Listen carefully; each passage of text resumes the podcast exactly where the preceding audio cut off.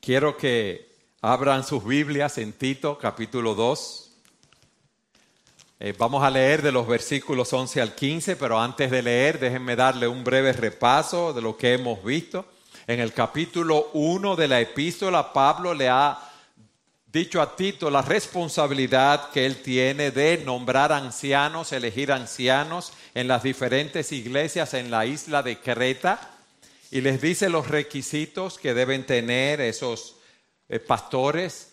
Le dice que por esta causa te dejé en Creta para que corrigieses lo deficiente y establecieses ancianos en cada ciudad, así como yo te mandé. Porque él debía establecer ancianos en cada una de las ciudades, porque había falsos maestros que estaban predicando falsas doctrinas, confundiendo a los hermanos. Y por eso él les dice en el capítulo 1, versículo 10, porque hay muchos contumaces, habladores de vanidades y engañadores, mayormente los de la circuncisión, a los cuales es preciso tapar la boca, que trastornan casas enteras, enseñando por ganancia deshonesta lo que no conviene.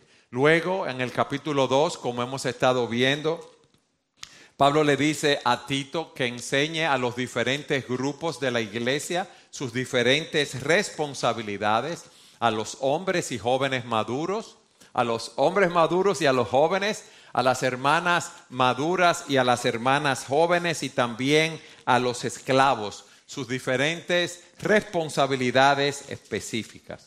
Pero los ancianos podían preguntarse, ¿por qué hacemos esto? O sea, ¿por qué un anciano debe ser sobrio, prudente? Las ancianas podían preguntarse, bueno, ¿y por qué yo no puedo calumniar? ¿O por qué debemos ser maestras del bien?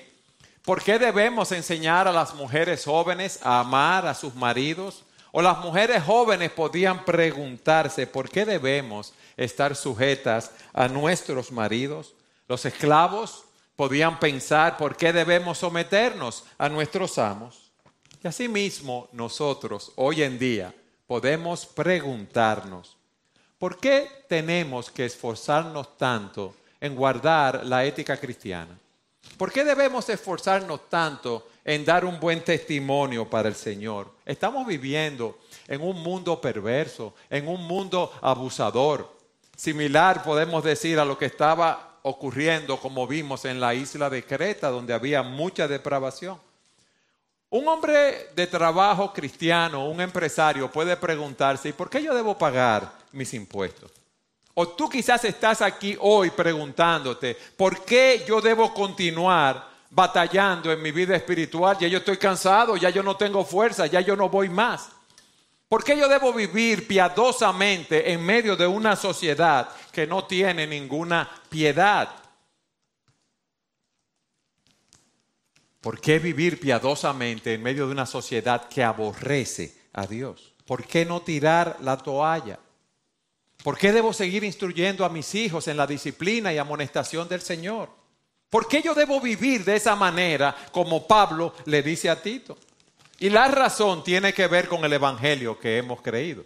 Y es lo que vamos a estudiar hoy en Tito, capítulo 2, versículo 11 en adelante. Con esto en mente, quiero que me acompañen allí. ¿Por qué yo debo vivir de esa manera? Miren lo que Pablo nos dice. Porque la gracia de Dios se ha manifestado trayendo salvación a todos los hombres, enseñándonos que negando la impiedad y los deseos mundanos vivamos en este mundo sobria, justa y piadosamente, aguardando la esperanza bienaventurada y la manifestación de la gloria de nuestro gran Dios y Salvador Jesucristo.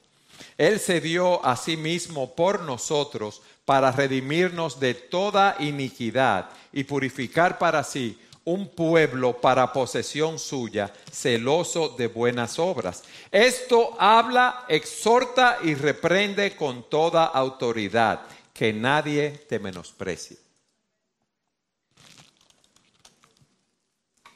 ¿Por qué yo debo vivir de esa manera? Yo nuevamente hago la pregunta. Bueno, la razón tiene que ver con el Evangelio que hemos creído. Pablo nos dice aquí que esa gracia que nos salva, esa gracia también nos santifica, como vamos a ver. Y esa gracia nos da una esperanza para seguir corriendo la carrera cristiana. Y lo primero, lo primero que quiero que veamos es cómo la gracia de Dios nos salva del castigo del pecado. Tito capítulo 2, versículo 11. Porque la gracia de Dios se ha manifestado trayendo salvación a todos los hombres. ¿Qué es la gracia de Dios?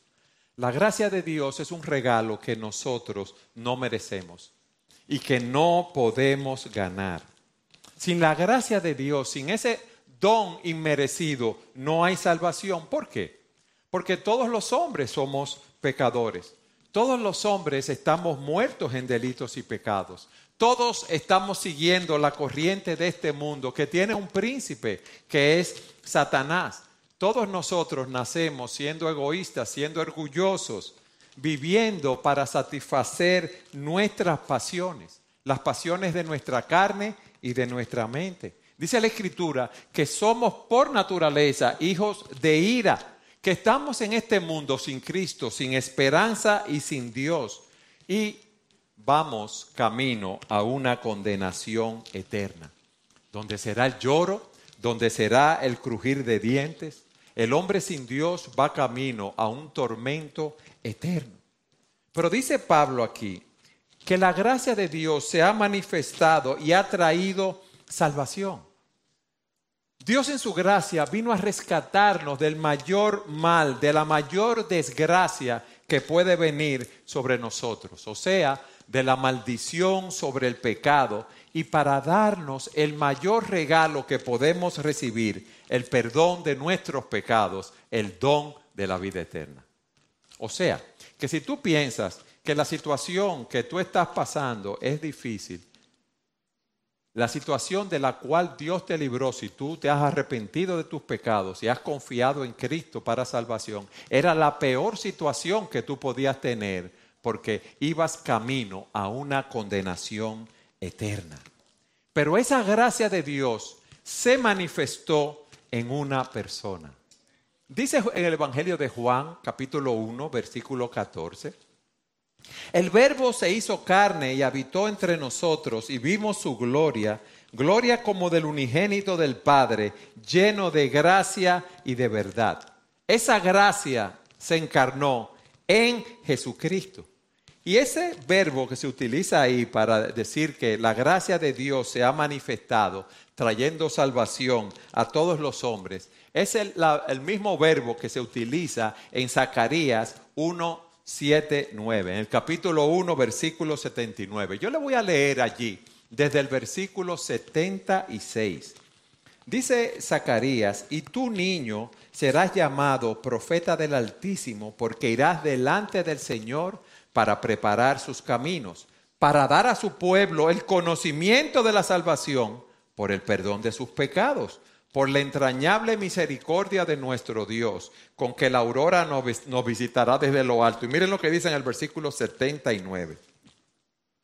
Para dar luz a los que habitan en tinieblas y en sombra de muerte, para guiar nuestros pies en el camino de paz. O sea que la venida de nuestro Señor Jesucristo fue la luz de la gracia para salvación. Nosotros estábamos en oscuridad sin Cristo y Él vino para darnos esa luz. Pero ese verbo también se utiliza en Tito capítulo 3, versículo 4, donde se refiere a la manifestación de la salvación de Dios. Miren lo que dice en Tito capítulo 3, versículo 4.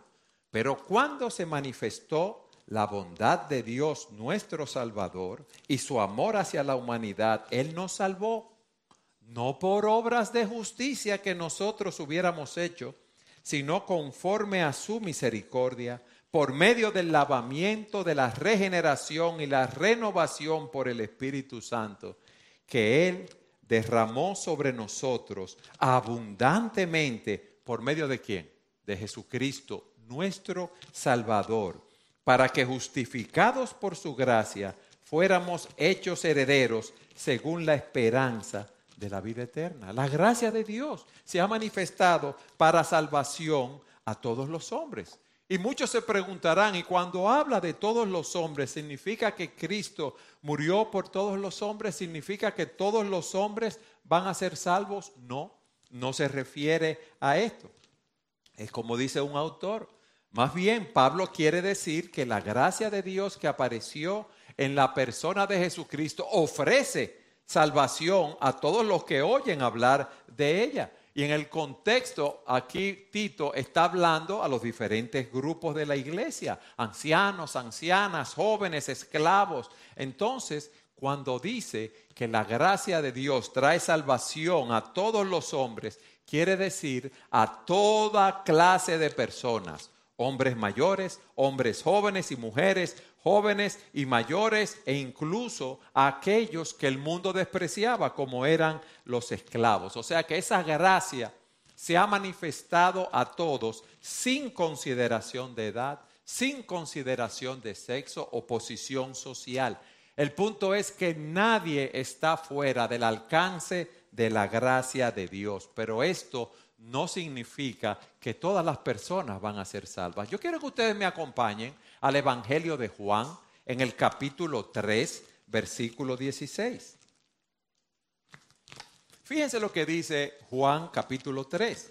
Porque de tal manera amó Dios al mundo que dio a su Hijo unigénito para que todo aquel que cree en Él no se pierda, sino que tenga vida eterna. ¿Quién va a ser salvo? El que cree en Cristo.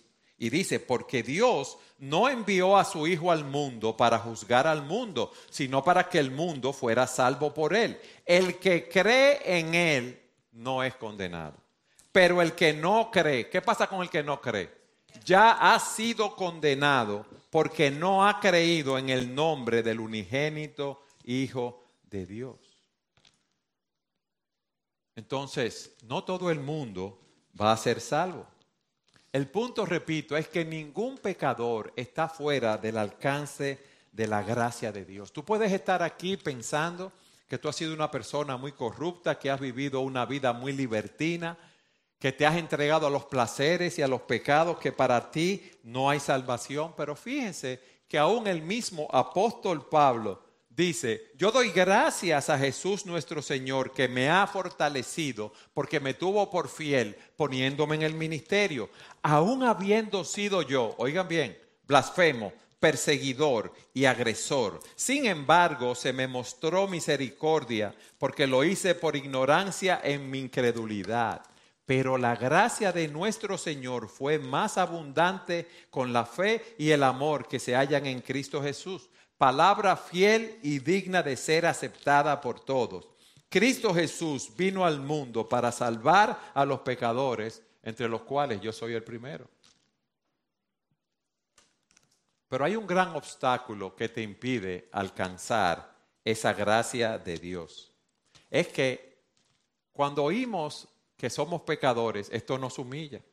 Cuando oímos que no podemos hacer nada para salvarnos, nos sentimos mal porque nosotros queremos aportar algo a nuestra salvación. O pensamos que somos buenos, o que no somos tan malos como esos violadores, esos atracadores, esas prostitutas, esos vendedores de droga que andan por ahí.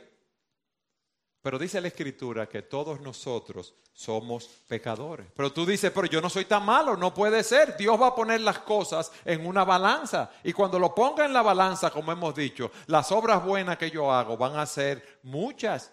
Van a ser muchas más que las obras malas. No puede ser que yo vaya camino a una condenación eterna. Eso se llama tener una justicia propia. Pensar que por tus buenas obras vas a ser salvo. Y si piensas que tú eres bueno, nunca vas a ver tu condición de pecador y no vas a clamar al Señor que te libere de tus pecados. El Señor dijo, no he venido a llamar a justos, sino a pecadores al arrepentimiento. ¿Quiénes eran los que se consideraban justos? Los fariseos, los que creían que por guardar la ley iban a ser salvos y tenían ese orgullo espiritual pensaban que tenían una justicia propia, que no necesitaban al Salvador, que iban camino al cielo. Pero el Señor dice, no he venido a llamar a justos, sino a pecadores al arrepentimiento, aquellos que ven su condición, que van camino a un tormento eterno y ven su necesidad de arrepentirse de sus pecados y creer en Cristo para salvación. Y Pablo nos dice, porque la gracia de Dios se ha manifestado a todos los hombres trayendo salvación. La gracia de Dios nos salva primero del castigo, de la pena del pecado. Pero no solo eso, sino que también la gracia de Dios nos salva del poder del pecado. Miren lo que dice el versículo 12, enseñándonos que negando la impiedad y los deseos mundanos, vivamos en este mundo sobria, justa y piadosamente. La gracia de Dios, cuando nosotros entregamos nuestra vida al Señor, nos da una nueva naturaleza. Esa gracia que nos salva, nos santifica, nos enseña a renunciar a la vida de pecado y nos lleva a vivir para Dios. Esa gracia manifestada en Jesucristo nos capacita, nos disipula, nos aconseja. Esa gracia nos está enseñando día a día, como dice aquí, a despojarnos de esos viejos hábitos pecaminosos y a vestirnos de esos hábitos piadosos. La gracia de Dios se ha manifestado trayendo salvación a todos los hombres, enseñándonos que negando la impiedad y los deseos mundanos, vivamos en este siglo o en este mundo sobria, justa y piadosamente. O sea que la gracia nos capacita para decir no a la impiedad y a los deseos mundanos. Nos capacita para negarnos, para renunciar de una manera consciente y deliberada a esos hábitos pecaminosos que nos tenían atados antiguamente. Antes yo no podía decir no al pecado, pero ahora en Cristo, con la nueva naturaleza que tengo, sí puedo decir no al pecado, sí puedo confesarlo, sí puedo apartarme de él.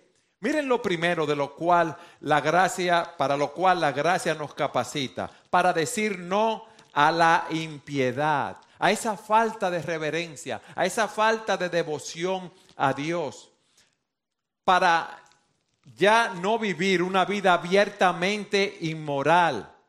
Ya la gracia me capacita para decir no, pero hay personas que piensan, como veíamos, que ellos eh, son morales y que por eso ellos van a, a ir a la presencia de Dios. No, no es así. Si tú no tienes el Espíritu de Dios, si tú no te has arrepentido de tus pecados, tú no, has, tú no has sido salvo de la pena y del castigo del pecado. Y tú no puedes decir no a la impiedad. Tú puedes parecer una persona muy moral, como hay muchas en la calle, pero que van camino a una condenación eterna. Hay muchas personas que no son pecadores abiertamente, que andan en depravación. Quizá tú eres una de esas personas. Como veíamos que te consideras bueno, pero quizás vives muy separado o muy separada, muy lejos de Dios en tu vida.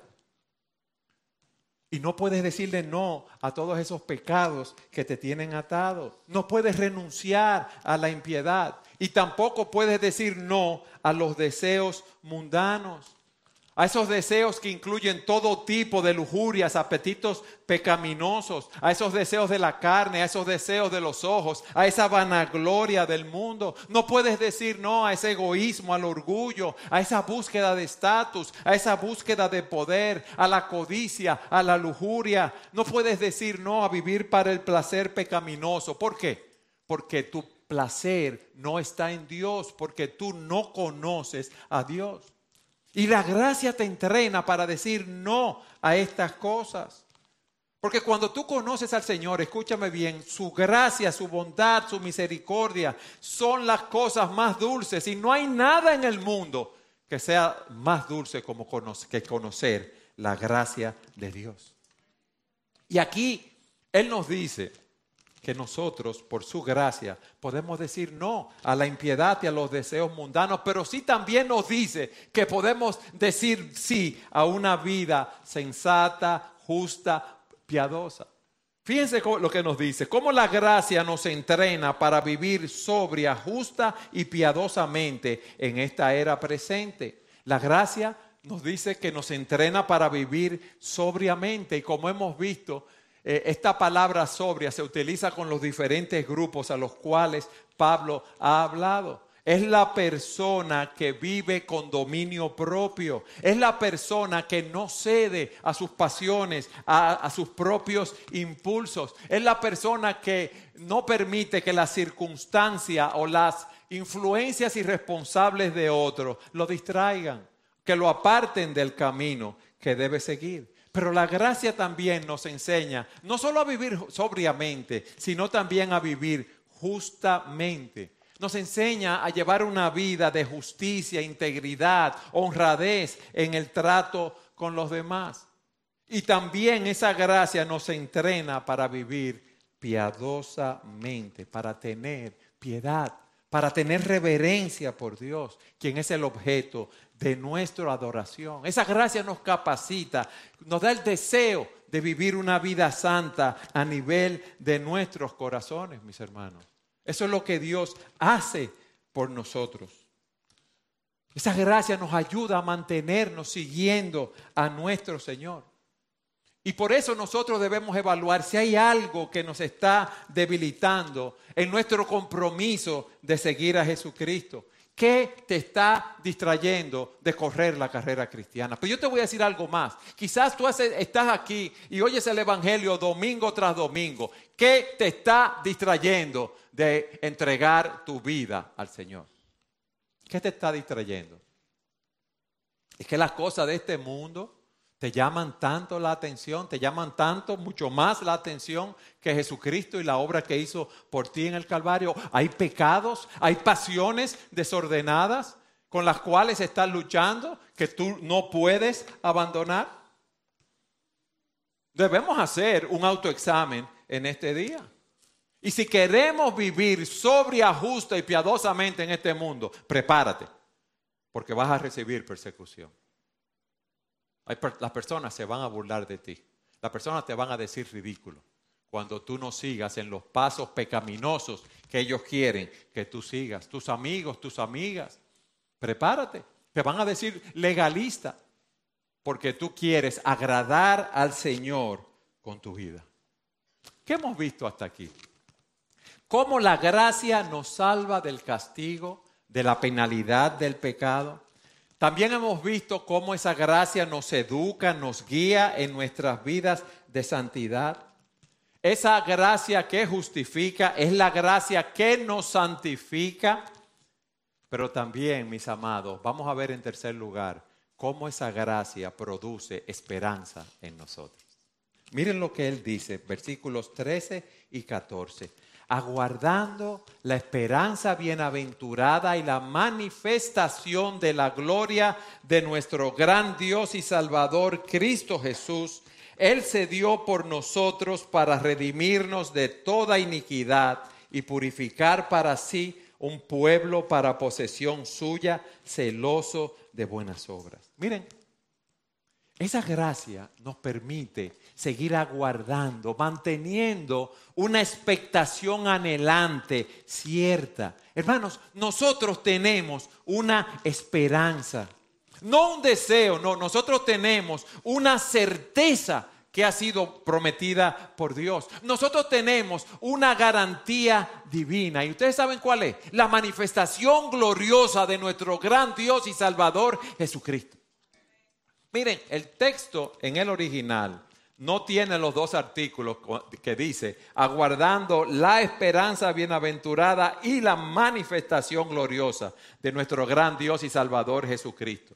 Guillermo Hendricks en el comentarista lo traduce así, mientras estamos aguardando la esperanza bienaventurada, ¿cuál es esa esperanza bienaventurada? La aparición de la gloria de nuestro gran Dios y Salvador, Cristo Jesús. Esa es nuestra esperanza, mis hermanos. Eso es lo que nosotros estamos esperando. Y esa es una de las promesas más grandes en las escrituras. Nosotros, mis hermanos, no importa lo que pase, no importa lo que estemos viviendo, debemos estar esperando, aguardando continuamente la venida de nuestro Señor Jesucristo. Nosotros tenemos esa esperanza, nosotros tenemos esa expectativa que eso puede ocurrir en cualquier momento. Y le digo algo, es una esperanza que a nosotros, los que hemos confiado en Cristo, no nos causa ningún temor. ¿Por qué? Porque el juicio de nuestro pecado fue llevado en la cruz del Calvario. Pero para nosotros esa va a ser la obra, el acto definitivo que concluye la obra salvadora de Dios. ¿Tú sabes por qué se llama bienaventurada? Porque está en la cima de toda esperanza cristiana. Mis hermanos, nosotros debemos sentirnos dichosos. ¿Ustedes saben por qué? Porque ahora está más cerca nuestra salvación que cuando nosotros creímos. Ahora está más cerca nuestra salvación que cuando nosotros creímos. Nosotros tenemos una esperanza. No importa lo que pase y no es escapismo. Es una promesa que Dios nos ha dado aquí hoy en su palabra. Nosotros vivimos en esta tierra, pero nosotros estamos aquí de paso. ¿Y por qué? Por lo que Pablo le dice a los filipenses, porque nuestra ciudadanía está en los cielos, de donde también ansiosamente esperamos a un Salvador, el Señor Jesucristo, el cual transformará el cuerpo de nuestro estado de humillación en conformidad al cuerpo de su gloria por el ejercicio del poder que tiene aún para sujetar todas las cosas a Él mismo. Hermano, la vida aquí no es fácil. No es fácil. ¿Cuántos conflictos tú tuviste en esta semana? ¿Cuántos problemas? ¿Con cuántas luchas tú estás hoy sentado aquí? Hermanos, ¿cuántas dificultades? ¿Cuántas inquietudes? ¿Cuántas enfermedades y aflicciones? Pero eso no será para siempre.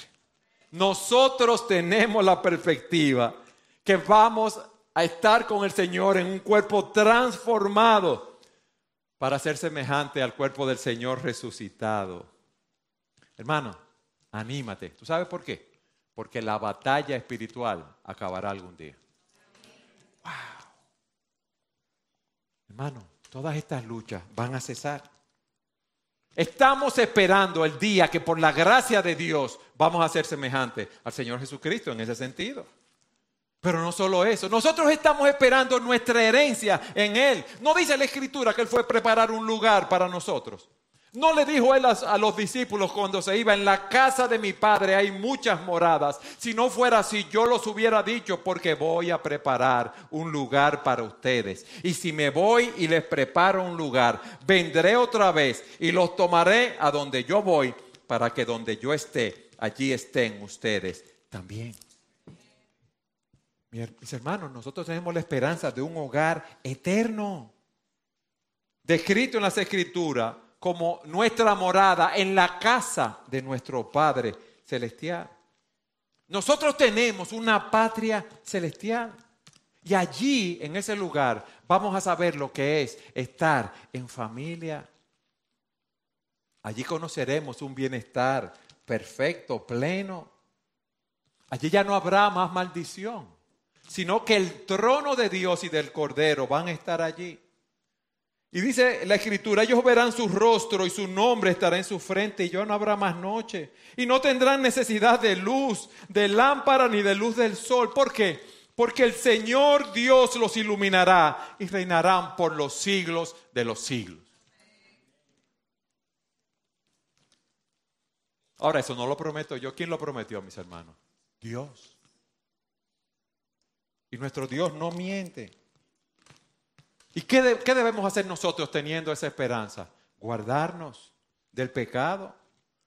Juan dice, amados, ahora somos hijos de Dios y aún no se ha manifestado lo que habremos de ser. Pero sabemos que cuando Cristo se manifieste seremos semejantes a Él, porque lo veremos como Él es. Y todo el que tiene esta esperanza puesta en Él se purifica así como Él es puro. Esa esperanza debe llevarnos a vivir en santidad. Esa esperanza debe llevarnos a tratar de agradar a Dios en todo. Mis hermanos, y todas esas bendiciones, la salvación que tenemos por gracia, hemos sido salvos de la pena del pecado, esa santificación que tenemos por gracia, la guía de Dios por medio de su Espíritu y su palabra en nuestras vidas. Y esa esperanza, ¿tú sabes por qué la tenemos? Por lo que nos dice el versículo 14. Vamos allí, Tito 2, 14. Todas esas bendiciones las tenemos en Cristo porque Él se dio a sí mismo por nosotros para redimirnos de toda iniquidad y purificar para sí un pueblo para posesión suya, celoso de buenas obras. Redimirnos de toda iniquidad. Esa palabra redimir significa poner en libertad a un cautivo mediante el pago de un rescate. O sea, nosotros éramos cautivos, éramos esclavos del diablo, del sistema de este mundo. Como dije anteriormente, íbamos camino a una condenación eterna y Cristo pagó un rescate por nosotros. ¿Cuál fue el rescate que el Señor pagó para satisfacer la justicia de Dios? ¿Cuál fue? Su muerte en la cruz, su sangre que derramó a nuestro favor.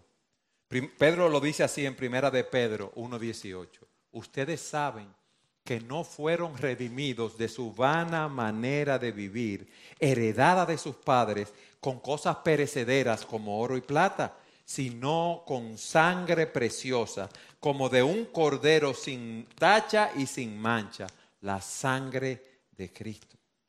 Mis amados, Cristo vino a este mundo para dar su vida en rescate por muchos. Dice la Escritura que Él se dio a sí mismo para librarnos de este presente siglo malo, conforme a la voluntad de nuestro Dios y Padre, para rescatarnos de esa esclavitud que teníamos al pecado. Nosotros éramos esclavos del pecado para muerte, pero ya el pecado no se enseñorea de nosotros. Él se dio a sí mismo para redimirnos de esos deseos carnales, de esa impiedad en la cual nosotros vivíamos. Y nos dice aquí, y purificar un pueblo propio, celoso de buenas obras. ¿Sabes lo que significa un pueblo propio? Un pueblo especial. Un pueblo especial por la salvación, por la gracia de la salvación que ha alcanzado. Mis hermanos, esto no es poca cosa. Dice la Escritura que Cristo amó a su iglesia y se dio a sí mismo por ella, para santificarla, habiéndola lavado, habiéndola purificado en el lavamiento del agua por su palabra. Mis hermanos, nosotros somos los escogidos de Dios, el pueblo de Dios, las ovejas del Señor, su iglesia.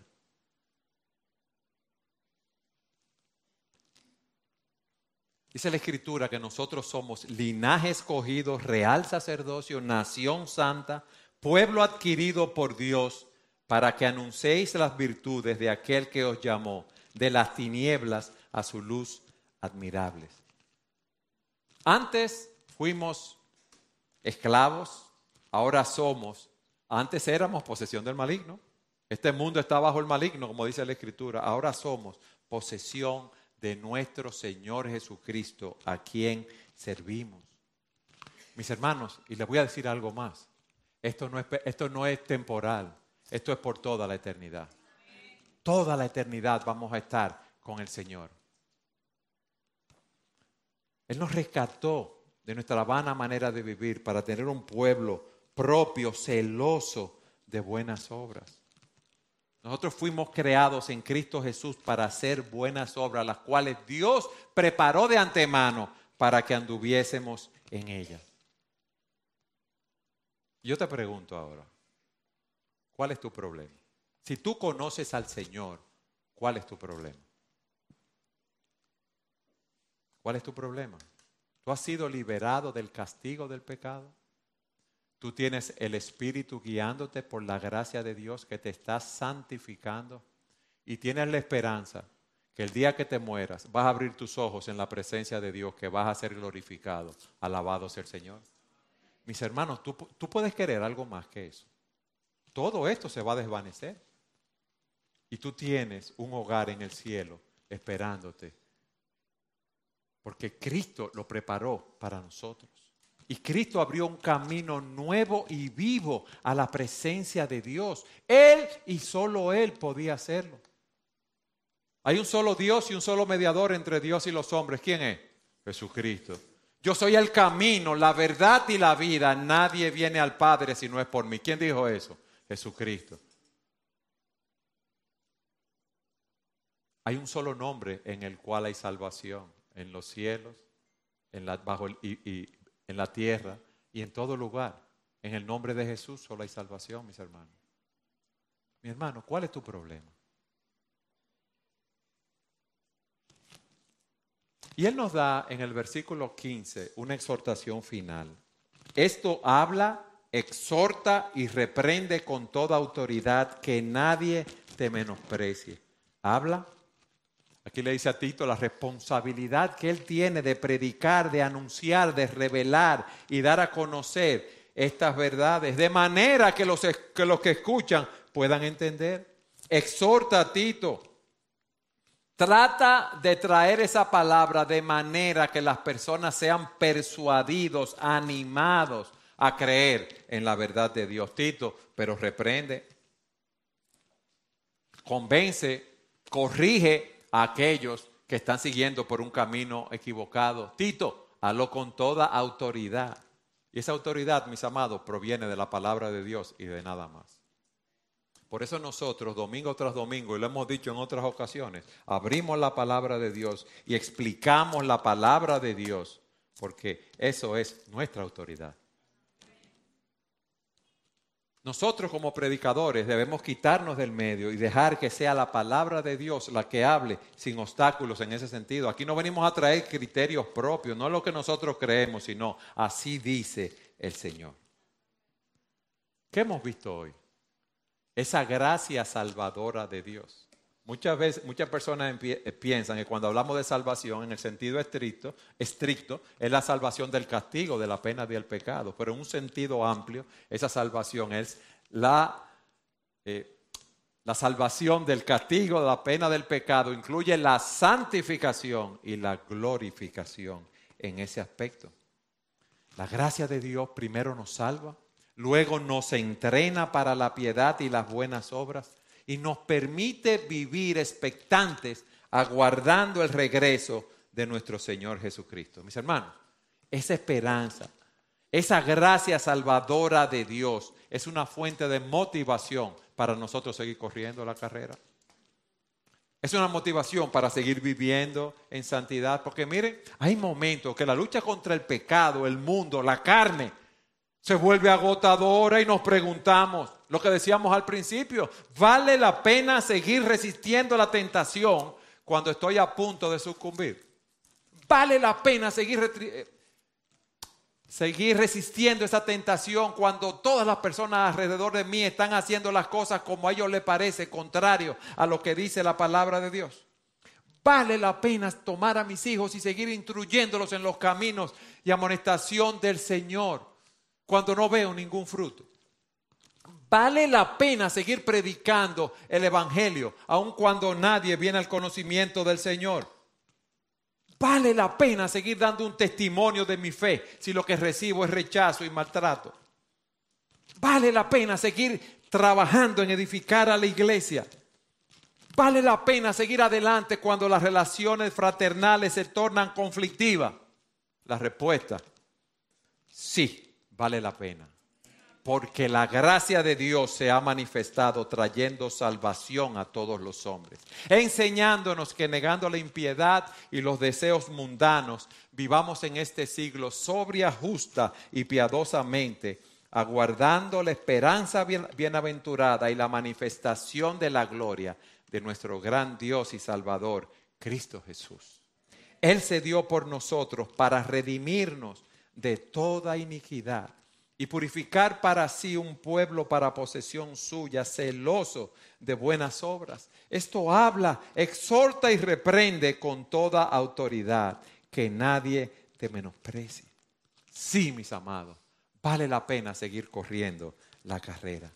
Vale la pena porque la gracia de Dios nos ha salvado. La gracia de Dios nos santifica y la gracia de Dios nos glorificará. Alabado sea el Señor.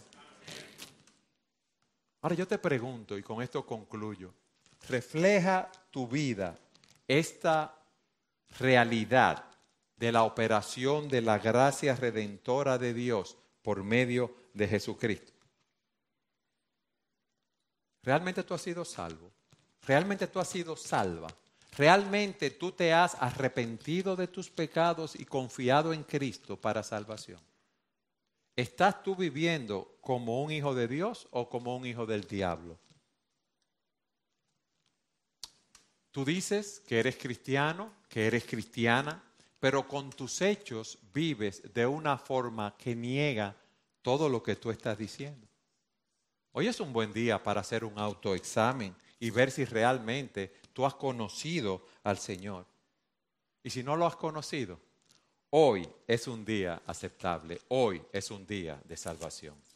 Hoy es un día para nosotros ir a la presencia del Señor confesando nuestros pecados y confiando en Cristo para salvación. Para que esa gracia opere poderosamente en nuestras vidas. Amén.